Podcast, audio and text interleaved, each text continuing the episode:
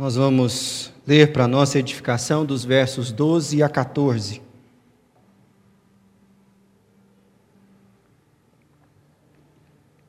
Primeira carta de João, capítulo 2, dos versos 12 a 14, assim diz a palavra do Senhor. Filhinhos, eu vos escrevo, porque os vossos pecados são perdoados por causa do seu nome. Pais, eu vos escrevo, porque conheceis aquele que existe desde o princípio. Jovens, eu vos escrevo, porque tendes vencido o maligno. Filhinhos, eu vos escrevi, porque conheceis o Pai. Pai, pais, eu vos escrevi, porque conheceis aquele que existe desde o princípio. Jovens, eu vos escrevi, porque sois fortes e a palavra de Deus permanece em vós e tendes vencido o maligno. Essa é a palavra do Senhor. Feche os seus olhos, vamos orar ainda mais uma vez. Pai, que bênção é poder ser filho teu e ouvir a tua voz. Dá-nos a bênção, Senhor, de não somente sermos ouvintes, mas como cantamos aqui, que possamos construir a nossa casa na rocha e sermos estes que Jesus se referiu quando contou a Deus que Aqueles que ouvem as suas palavras e as obedecem, são estes os que constroem a casa na rocha.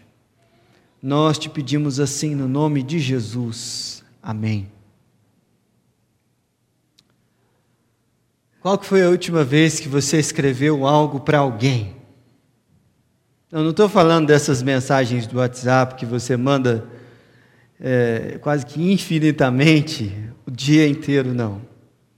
Qual foi a última vez que você parou para escrever algo para alguém, a ponto de você ter a expectativa que essa pessoa não somente lesse o que você escreveu, mas guardasse a mensagem? Porque uma coisa é você ter que fazer o que eu fiz essa semana. Por conta de espaço no meu telefone, eu tive que deletar tudo quanto é mensagem do WhatsApp. Aí fica aquela coisa sem registro, assim, a gente fica meio perdido. Mas outra coisa é você escrever algo para alguém, ou então receber algo de alguém, e você sentir que deveria guardar aquilo. Mais ou menos aquelas cartas que eventualmente a gente envia ou recebe ah, quando está apaixonado, né? Sabe dessa história? Da última vez que eu me mudei de casa, há uns quase três anos atrás, na mudança, caixa para todo lado, aquela, aquele caos. De repente, uma caixa lá. E eu abro a caixa cheia de papel. Aí fui ver Isabel guardando carta de quando a gente namorava. Eu falei, meu Deus do céu, o que, que é? Aí fui ler. Super interessante. Ou então, coisas que eu escrevi para o Senhor. Eu tenho um caderno lá que eu tenho esse caderno desde também de que eu namoro a Isabel, então mais para trás. E aí vou ler algumas orações lá e falo, Senhor, o que, que é isso? Olha o que, que eu estava falando para o Senhor há um tempo atrás. Sabe essas coisas assim que são memoráveis, que é importante guardar? Você tem esse tipo de hábito? Pois deveria, isso aí é um hábito espiritual que pode fazer com que você dê graças ao Senhor mais para frente por situações que você está colocando diante dele que precisam ser guardadas. Mas o apóstolo João, ele escreveu uma carta à igreja.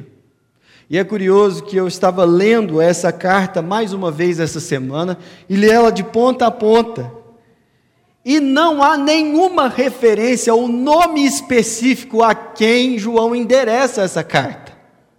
Ela foi escrita por volta do ano 80 e 90 da era cristã, e nós não temos nem o remetente, apresentado de maneira explícita, nem o destinatário.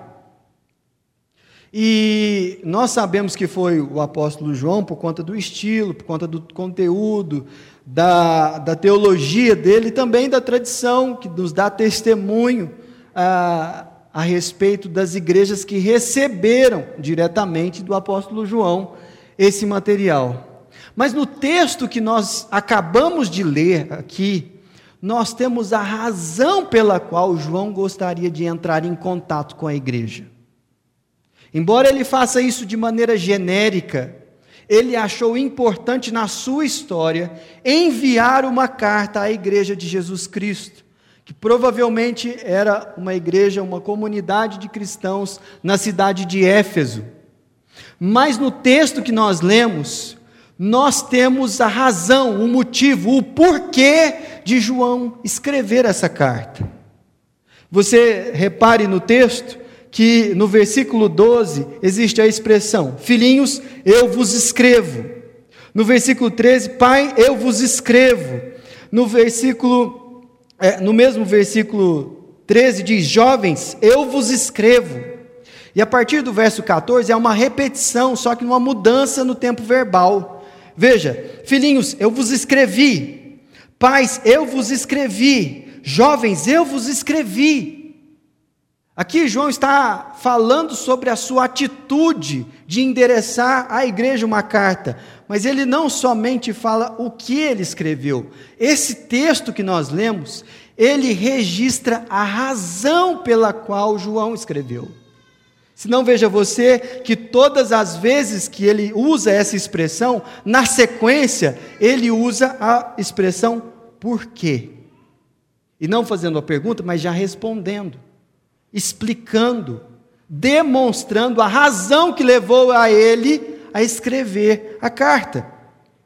E meus irmãos, há nessa passagem uh, uma importante lição para nós, porque vale a pena ter contato com o povo de Deus. E é sobre isso que eu gostaria de conversar com você nos próximos minutos. Por que vale a pena ter contato com o povo de Deus? Numa época em que está ah, na moda a onda dos desigrejados, o apóstolo João, nessa passagem, nos dá uma aula de por que ele valorizava o contato direto ou até mediado com o povo de Deus. E repare bem que, para que você entenda a profundidade dessa carta, você, dessa passagem, você precisa ter discernimento de ah, algumas expressões que ele usa aqui e que são importantíssimas para a gente ter uma noção de a quem João estava se dirigindo. Você vai reparar que ele usa a expressão filhinhos no versículo 12 e no versículo 14. Ele usa a expressão pais no versículo 13 e no versículo 14.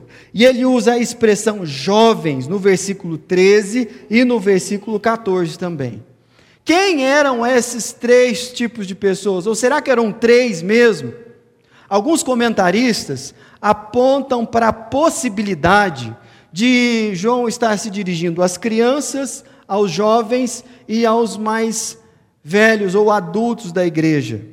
O que parece não fazer muito sentido, porque se você olhar bem, a, a palavra filhinhos, que se referiria nessa teoria às crianças, ela é usada de maneira genérica por João para se dirigir à igreja toda. Se não, olha para o texto aí, no capítulo 2 mesmo, versículo 1. Filhinhos meus, estas coisas vos escrevo para que não pequeis. No versículo 12, nós lemos de novo, mas essa expressão aparece lá no versículo 18. Filhinhos, já é a última hora, e como ouvistes que vem o anticristo, também agora muitos anticristos têm surgido. E a expressão aparece de novo no versículo 28. Filhinhos, agora, pois, permanecei nele, para que quando ele se manifestar, tenhamos confiança e dele não nos afastemos envergonhados na sua vinda. Percebe que não há uma, uma, um direcionamento à infância. João está usando a palavra filhinhos para se dirigir à igreja toda. E é exatamente isso que eu gostaria que você tivesse em mente quando você olhar a palavra filhinhos no texto que nós estamos estudando. Mas existem outros dois públicos aqui, os pais e os jovens. Quem são essas pessoas?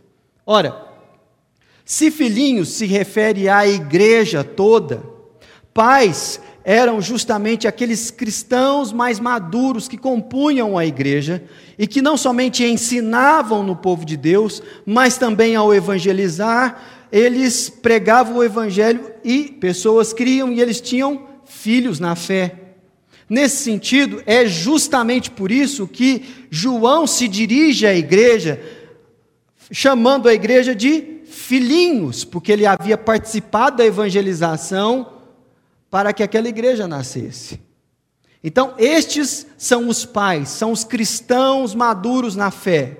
E os jovens? Jovens, eles podem ser tanto a realidade das pessoas que têm uma faixa etária é, mais nova, mais baixa na igreja, pessoas que são jovens mesmo, mas também aquelas pessoas que podem até ser idosas, mas são novas na fé são aqueles pequeninos que Jesus se refere quando ele está falando sobre nós termos a responsabilidade de não causar pedra de tropeço em pessoas que estão nos primeiros passos da jornada cristã. Então, eu gostaria que você tivesse isso em mente. Quando nós falarmos de filhinhos, João está se dirigindo a toda a igreja, a pais, aos cristãos mais maduros e a jovens, aqueles que estão dando os primeiros passos na caminhada cristã. E quando nós temos isso em mente, repare o que João diz para a igreja toda. É interessante. Ah, vale a pena ter contato com o povo de Deus, porque a igreja é o povo perdoado do Pai. É isso que João ensina para a gente nesse texto. Se não veja você quando ele se dirige aos filhinhos. Versículo 12: Filhinhos, eu vos escrevo porque os vossos pecados são perdoados. A igreja é o povo perdoado do Pai. Isso é maravilhoso de entender e de meditar a respeito disso, porque nós falamos sobre perdão de pecados em todas as nossas reuniões, porque de fato o pecado nos faz separação entre nós e Deus. Está muito claro nas Escrituras.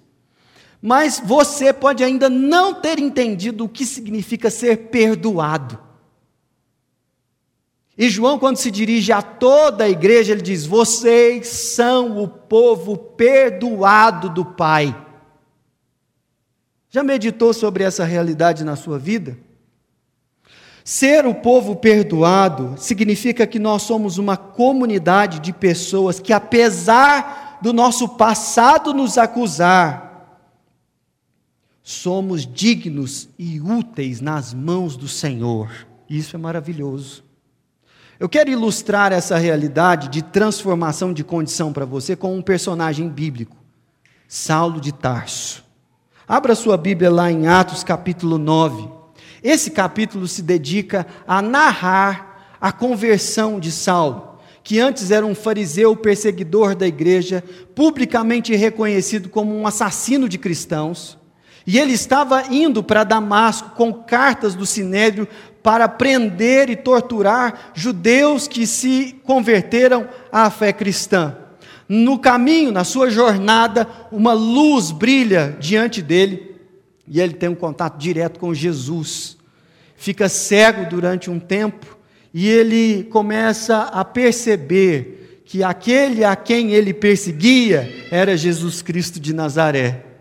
E aí ele é encaminhado para Tarso, ainda cego, meditando naquelas coisas que estavam por acontecer e que ele já havia experimentado. E Deus se revela a Ananias, um homem piedoso que morava naquela cidade, que cria no Evangelho, e dá a Ananias uma missão muito simples. Veja o que diz o versículo ah, de número 13. Ananias ah, recebeu a missão do Senhor: vai à rua direita e ora por Saulo de Tarso, porque eu quero curá-lo. Ananias, porém, respondeu: Estou no versículo 13 do capítulo 9 de Atos: Senhor, de muito tenho ouvido a respeito desse homem, quantos males tem feito aos teus santos em Jerusalém, e para que trouxe autorização dos principais sacerdotes para prender a todos os que invocam o teu nome. Então, é, Ananias atualiza Deus das notícias, porque de certo Deus não estava sabendo quem que era o tal do Saulo de Tarso. Né? Veja que aquilo que Ananias descreve sobre Saulo era a condição passada dele, até o seu encontro com Cristo. Mas veja o que o Senhor Jesus diz dele.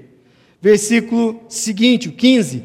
Mas o Senhor lhe disse: Vai, porque este é para mim um instrumento escolhido para levar o meu nome perante os gentios e reis, bem como perante os filhos de Israel, pois eu lhe mostrarei quanto lhe importa sofrer pelo meu nome. Essa é a realidade do perdão.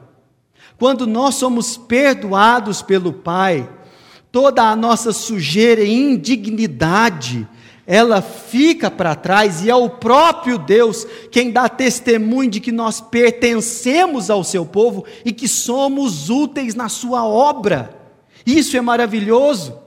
Porque por vezes Satanás e até mesmo a nossa memória ou a nossa consciência, quando não está no espírito, começa a lembrar dos tempos de outrora, quando nós não andávamos no caminho do Senhor, ou de pecados que nós cometemos no passado e a nos acusar.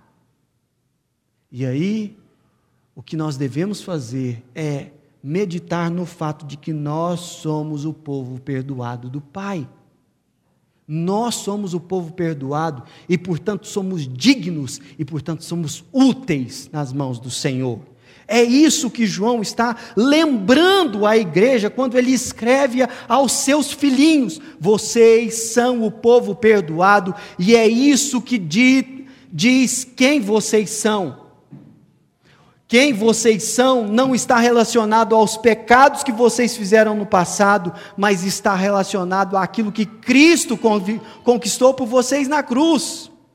E meus irmãos, é curiosíssimo como Deus transforma o mal em bem através do perdão, porque é justamente ligado aos pecados que outrora nos assediavam e que nós praticávamos, que nós somos tão úteis nas mãos do Senhor agora no nosso ministério, na nossa nova caminhada.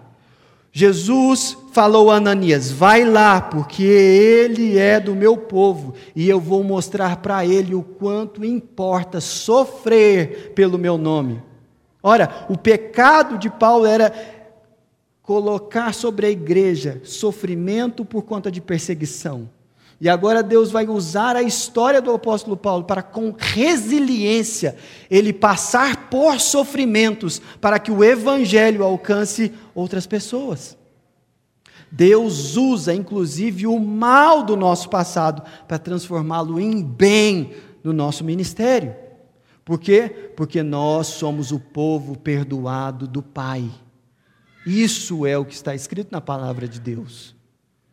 Olha, que curioso que o apóstolo diz no versículo 12 ainda: Eu vos escrevo porque os vossos pecados são perdoados por causa da obediência e do zelo de vocês. Não é isso que está escrito aí? Não. Olha para o texto. Diz o seguinte: por causa do seu nome. Você não é perdoado pela sua disciplina pessoal em obedecer, em ser piedoso, em buscar a Deus. Mas a razão pela qual nós somos perdoados é pelo sangue de Jesus Cristo, é pela obra do Cordeiro. E alguém poderia questionar, falar, oh, mas ele não diz aqui o nome de Jesus, ele fala por causa do seu nome. Mas veja bem, você tem que ler esse texto à luz do contexto, porque no versículo 1 do capítulo 2 ele já diz: Filhinhos, meus, estas coisas vos escrevo para que não pequeis. Se todavia alguém pecar, temos advogado junto ao Pai, quem é? Jesus Cristo justo. E para a mente de um judeu que estava lendo essa carta, ele claramente veria essa referência por causa do seu nome e se lembraria, por exemplo, de uma passagem que está escrita lá no Salmo 9, capítulo 10, versículo 10. Salmo, capítulo 9, versículo 10, que diz: Em ti, pois, confiam os que conhecem o teu nome, porque tu, Senhor, não desampara os que te buscam. Era uma expressão corrente entre o povo de Deus atribuir ao nome de Deus aquilo que Deus faz pelo seu povo. Compreende? E é por isso que João ele diz: "Nós somos perdoados por causa do seu nome". Mas preste atenção que quando João ele se dirige à igreja toda, ele também faz isso no versículo 14. E veja o que está escrito: Filhinhos, eu vos escrevi porque conheceis ao Pai. Portanto, João ele escreve à igreja e vale a pena ter contato com a igreja porque nós somos é, o povo perdoado, não de um Deus que se relaciona conosco à distância, mas nós somos o povo perdoado do Deus que nos adotou como filhos.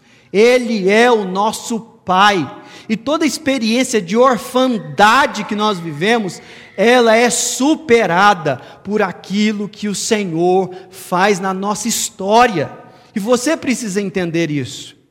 Embora nós sejamos filhos de pais que são pecadores como nós, que erram e pecam contra o Senhor e contra nós, Deus é o Pai que resolve a nossa carência por paternidade.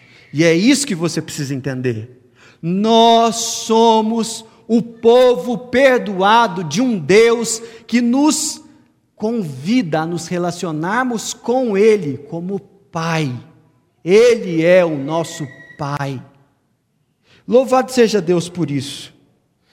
E não é coisa simples, meus irmãos, aquilo que João está dizendo aqui, porque ele está se referindo a toda a igreja, aos jovens, às crianças e aos mais velhos, e ele está dizendo: vocês conhecem o Pai.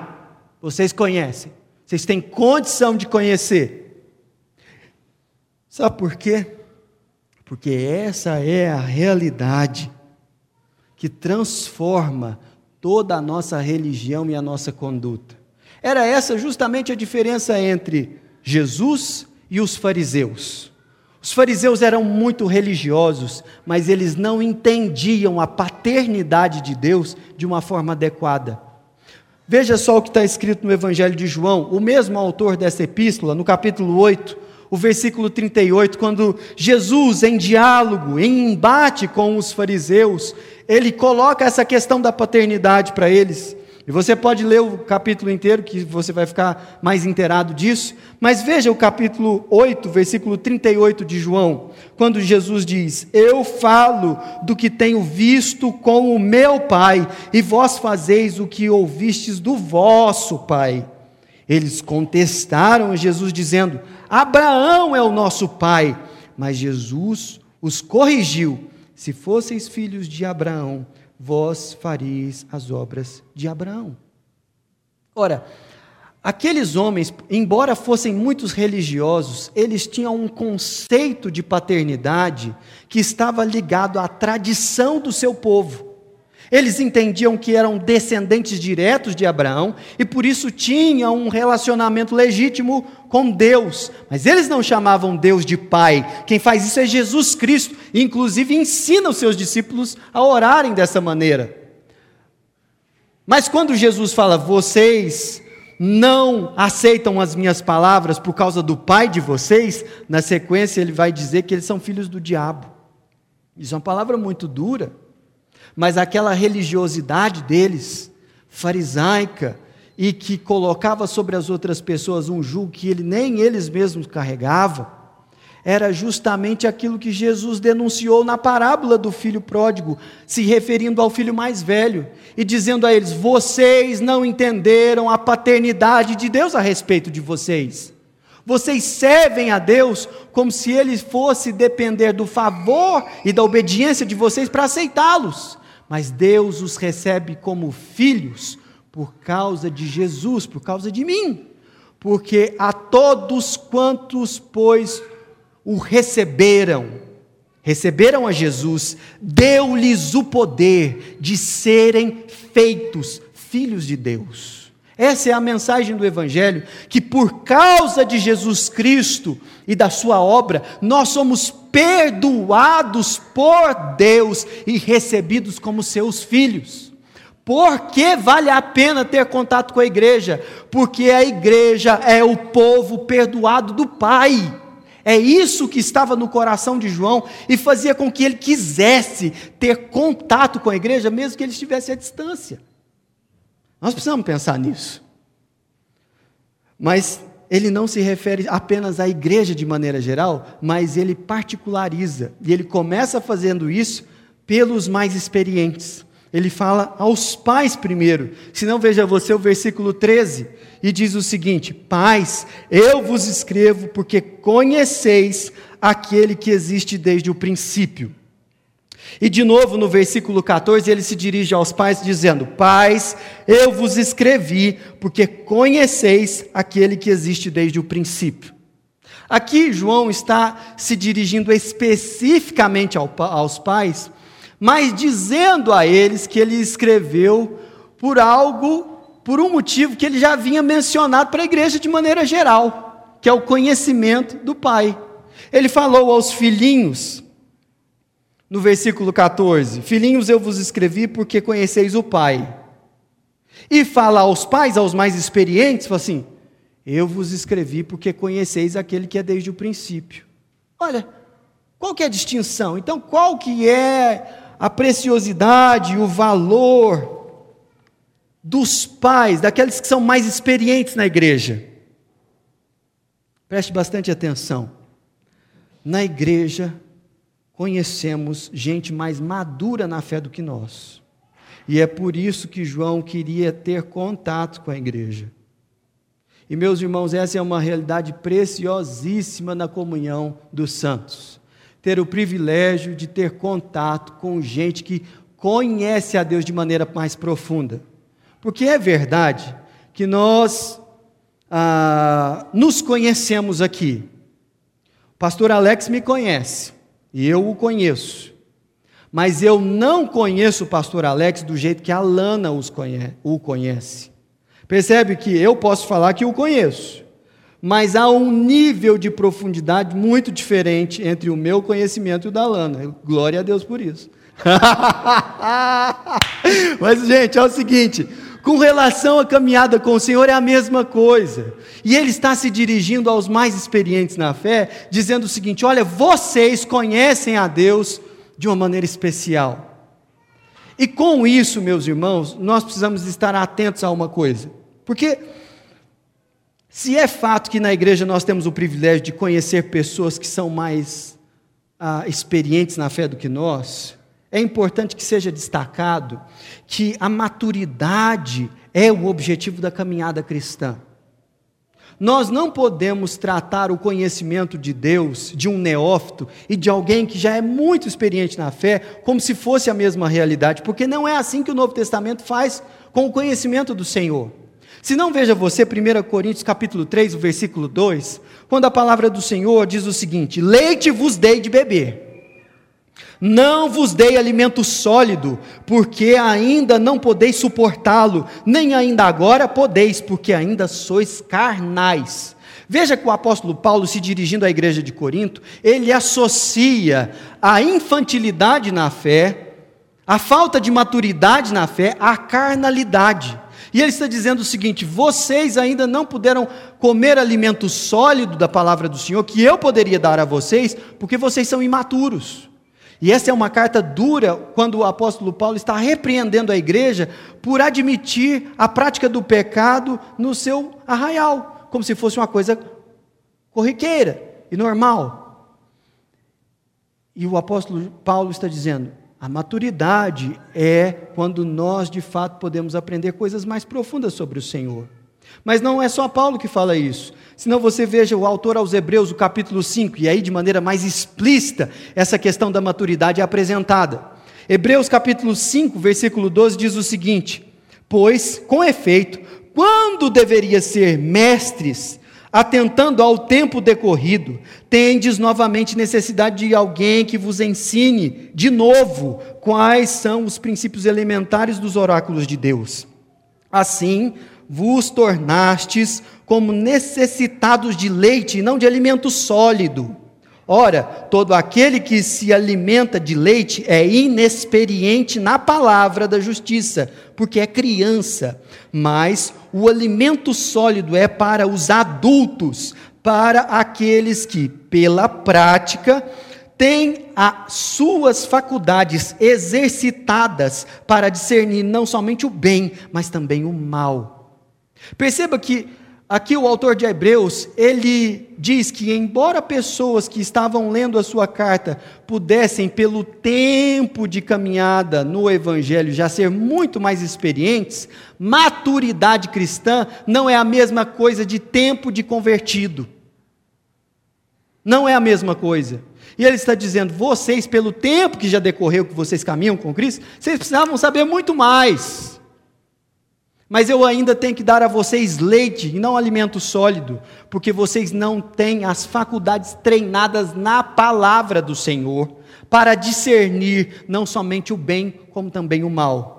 Porque uma coisa é você aprovar as coisas boas, mas outra coisa é você ter discernimento para reprovar aquilo que não vem do Senhor. E isso está associado à maturidade cristã. E é por isso que o apóstolo João, lá na carta que ele escreveu à igreja, ele diz: Pais, eu vos escrevo porque vocês conhecem aquele que é desde o princípio. Havia uma maturidade naqueles homens, naquelas mulheres mais experientes na fé, que para João era uma bênção. E ele fazia questão de ter contato com a igreja, porque a igreja conhece, é, na igreja nós conhecemos gente mais madura na fé do que nós. Isso é uma bênção, gente. Agora, veja que não é só do conhecimento da palavra que vem esse conhecimento de Deus. Porque esse conhecimento de Deus, ele é desenvolvido na vida dos mais experientes na igreja, especialmente por conta das tribulações. Esse pessoal que rodou mais na caminhada com o Senhor, eles já passaram mais histórias com o Senhor. E eles já têm experiência com o Senhor e podem falar muitas vezes como Jó. Antes eu te conhecia de ouvir falar, mas agora os meus olhos te veem. E isso ele disse após muita tribulação. E é por isso que nós precisamos valorizar aquelas pessoas que são mais experientes na fé do que nós. Porque, embora nós, como jovens, tenhamos algum contato com teólogos e livros que ainda ah, o pessoal que é mais velho às vezes não tenha tido, o fato é que esses homens e essas mulheres que são mais experientes, eles conhecem a Deus, sobretudo pelas tribulações que já passaram junto com o Senhor e conhecem que o Senhor é um Deus que está presente, Deus conosco. Isso é colocado aqui, meus irmãos, e para João era precioso demais. Sabe por quê? Porque João sabia que conhecer ao Senhor é o centro daquilo que o Evangelho nos oferece. Ele tinha ouvido de Jesus e registrou lá em João, o Evangelho, capítulo 17, o versículo 3: E a vida eterna é esta, que te conheçam a ti, o único Deus verdadeiro, e a Jesus Cristo, a quem enviaste. Isso é a vida eterna conhecer o Pai e o Filho. Não é genérico e nem pejorativo quando João diz: Pais, eu vos escrevo, porque vocês conhecem aquele que é desde o princípio. Esse é o maior trunfo de um cristão, esse é o maior privilégio que alguém possa experimentar. E aqui a sequência é direcionada aos jovens. E se é verdade que vale a pena ter contato com o povo de Deus, porque nós somos o povo perdoado do Pai e que na igreja nós conhecemos gente mais madura na fé do que nós. É verdade também que na igreja nós somos fortalecidos na palavra para vencer o diabo. E é por isso que é uma bênção ter contato com a igreja do Senhor. E eu quero chamar a sua atenção ao fato de João também ter se direcionado especificamente a gente que não é tão experiente na fé assim, mas que tem vencido o maligno. Se não, veja você o versículo ah, de número 13, a parte final do versículo. Jovens, eu vos escrevo, porque tendes vencido o maligno. E ainda na parte final do versículo 14: Jovens, eu vos escrevi, porque sois fortes, e a palavra de Deus permanece em vós, e tendes vencido o maligno. Da mesma forma que João repete aos pais que eles conhecem aquele que é desde o princípio, ele repete aos jovens que são os jovens que estão na linha de frente de batalha para vencer o maligno nas expressões mais terríveis que ele se manifesta na sociedade e até mesmo dentro da igreja. E meus irmãos, há uma razão evidente para isso. Veja você, por exemplo, a história do rei Davi. Davi, na sua juventude, ele teve as maiores vitórias que ele teve na sua jornada toda como um servo do Senhor. Chegou desavisadamente num campo de batalha, como o irmão mais novo de uma porção de irmãos, que ele estava só levando queijo para trazer notícia. E quando ele chegou lá, ninguém falou que ele não podia vencer Golias, ninguém avisou ele que era impossível. E ele foi lá e fez. Mas quando você vai olhar para o reinado de Davi, Davi tinha os seus jovens que fizeram coisas extraordinárias ao seu lado, coisas maiores inclusive do que ele fez. E eu vou me referir apenas a um. É, o registro aqui em 1 uh, Crônicas, no capítulo 11, se você puder, abra sua Bíblia lá. Benaia, você já ouviu falar desse homem? Benaia. Quem que era Benaia? Benaia era um jovem rapaz dos exércitos de Davi. E veja o que esse homem fez, 1 Crônicas, no capítulo 11, versículo 22, quando diz: Também Benaia, filho de Joiada, era homem valente, de Cabzeel e grande em obras. Feriu ele dois heróis de Moabe, desceu numa cova e nela matou um leão no tempo da neve. Que que é isso, meu amigo? Que negócio que é esse? Você para para pensar que você tem dificuldade para levantar da cama para fazer um exercício num dia que nasce ensolarado. Mas esse camarada aqui, depois de uma batalha ferrenha, e depois dele ter vencido dois heróis uh, do povo moabita, o que, que ele fez? Desceu numa cova, então tinha um buraco, ele desceu no buraco. Matou um leão e estava no dia ensolarado? Não, estava no tempo da neve. Meu amigo, o que, que é isso aqui? Que homem que é esse? Percebe? A disposição, a energia. Meu Deus do céu, não tem medo, não, não tem não. Vamos lá, vamos meter a cara. O que, que é para fazer? Vamos lá. E é essa dinâmica da juventude que faz com que eles sejam instrumentos maravilhosos na mão do Senhor. O texto continua dizendo sobre Benaia: matou também um egípcio, homem de estatura de cinco côvados. O egípcio trazia na mão uma lança como eixo de tecelão, mas Benaia o atacou com um cajado e arrancou-lhe da mão a lança e com ela o matou. Que isso, gente? Que história que é essa? Deus usando um jovem para livrar o seu povo.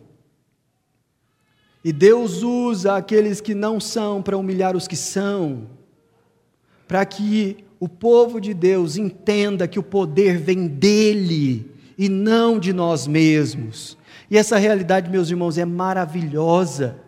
E é justamente por isso que Deus usa com tanto poder a juventude da igreja. Às vezes, meus irmãos, ah, nós entendemos errado a força que é inerente à juventude. Sobretudo os jovens, às vezes, entendem errado. Porque, de fato, os meninos são fortão mesmo e as moças têm uma disposição que é de impressionar. Eu fico olhando a agenda da mocidade, de ler a agenda eu canso. é uma coisa maravilhosa. Mas, meus irmãos, olha que coisa boa. Essa força, ela tem uma origem, e prestem atenção, jovens. Não é no fato de você ser fisiologicamente mais novo que está a sua força espiritual. Mas veja o que o texto diz: Jovens, eu vos escrevi porque sois fortes e a palavra de Deus permanece em vós. Há uma força que vem da palavra. E é justamente essa palavra que faz a gente ser vitorioso contra o maligno. Jesus, quando jovem no seu ministério, ele foi levado pelo Espírito Santo para o deserto, para ser tentado por Satanás, e todas as vezes que ele foi tentado, ele se desviou da tentação, citando a palavra porque a palavra de Deus permanecia no coração dele. E esse é o resultado de uma pessoa que, mesmo que inexperiente nas tribulações, sabe vencer o maligno porque conhece a palavra. Conhece a palavra. Sabe quem é o inimigo. Sabe que estamos numa batalha espiritual. E toda a vitalidade e força da igreja, ela via de regra, se concentra na juventude. E, meus irmãos, é maravilhoso nós olharmos isso, que está escrito aqui, porque isso ensina para nós algumas lições preciosíssimas, e eu quero encerrar com essas lições. Vale a pena ter contato com o povo de Deus, porque nós somos o povo perdoado do Pai. Vale a pena porque na igreja nós temos contato com gente mais experiente do que nós, e porque na igreja nós somos fortalecidos na palavra para vencer o diabo. Mas veja que interessante: uma igreja precisa de ter tanto pessoas mais novas na fé quanto mais experientes.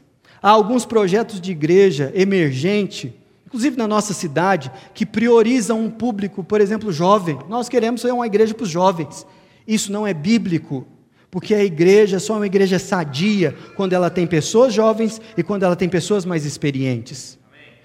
Uma igreja só é uma igreja sadia quando ela não prioriza uma faixa etária, mas quando ela ministra para o povo de Deus. Porque existem algumas igrejas na nossa cidade também que estão morrendo, porque só conseguem ministrar a pessoas mais idosas. E essas pessoas mais idosas, com toda a sua experiência, não se dedicam a ministrar aos jovens. E isso é um erro. Isso não é uma igreja sadia. Pode ser tradicional tanto que for, não vai prosperar. Agora, interessante também nós entendermos que deve haver uma reconciliação entre gerações, dos mais novos com os mais velhos, no meio do povo de Deus. Porque é muito comum nós ouvirmos ah, uma, uma fala pejorativa de uma geração para outra no meio da igreja do Senhor. Como ouvir no meio da moçada, pô, mas esses caras não sabem nada, eles não estão entendendo o que está acontecendo, esses caras estão ligados desse mundo, se referindo aos mais experientes. Ou as pessoas são mais experientes olhando para os mais jovens, falam, esses jovens, que faz com, fala com X, né? Esses jovens, eles não têm responsabilidade nenhuma, eles não. Gente, o apóstolo João não se referia assim aos jovens da igreja. Ele tratava a outra geração com honra. E é isso que nós precisamos aprender.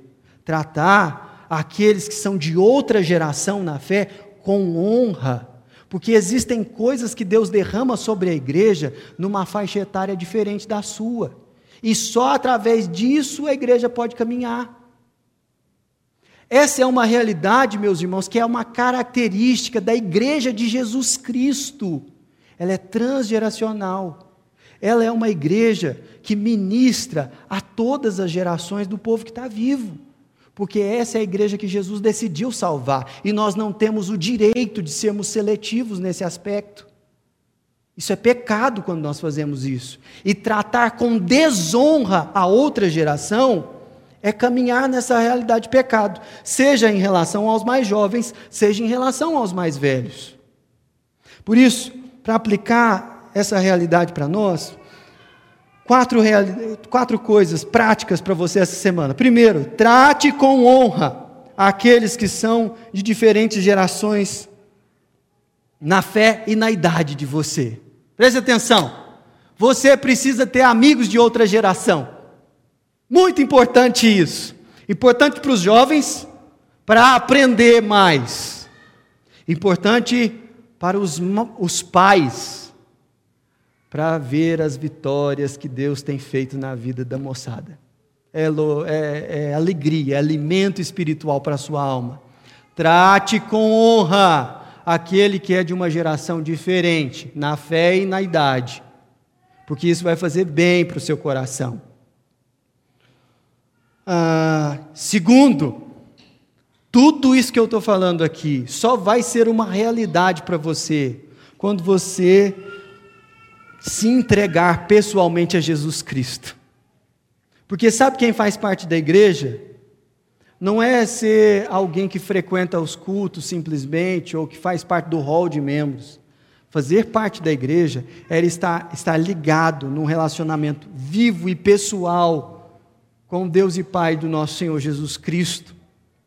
E isso é intransferível. Por isso, Deus colocou você em contato com essa mensagem, para que hoje você, que ainda não tomou uma decisão por Cristo, Fale com o Senhor, falou: Senhor, eu quero fazer parte desse povo que é perdoado pelo Senhor. Eu quero experimentar isso na minha vida. Eu vivo com culpa e com amarras no passado. Eu quero ser digno e útil nas Suas mãos. Sabe quando isso vai acontecer? Quando você se entregar sem reservas a Jesus. E esse é o momento de você fazer isso. Em terceiro lugar, preste atenção, filhinhos, porque eu estou falando para todo mundo tenha um olhar generoso para a igreja. Olhar generoso. A igreja que o apóstolo João estava se referindo, ela tinha problemas como a nossa, ela tinha vários problemas, mas ele tratava a igreja com honra. E ele era feliz de se dirigir à igreja e a ter contato com ela, porque ele sabia que Deus estava agindo no meio do seu povo. Então, tem um olhar generoso para com a igreja. Ela tem muitos problemas, mas se Deus não desiste do seu povo, nós também não podemos. Essa não é uma opção. Se você se diz cristão e despreza a igreja de Deus e desprezar a igreja, entenda que eu estou falando de uma comunidade local, de uma igreja local, como essa aqui. Não adianta falar que segue a Jesus e despreza aqueles por quem ele morreu. Não é isso. Não é assim que funciona. Então, seja generoso ao falar sobre a igreja. João fazia isso.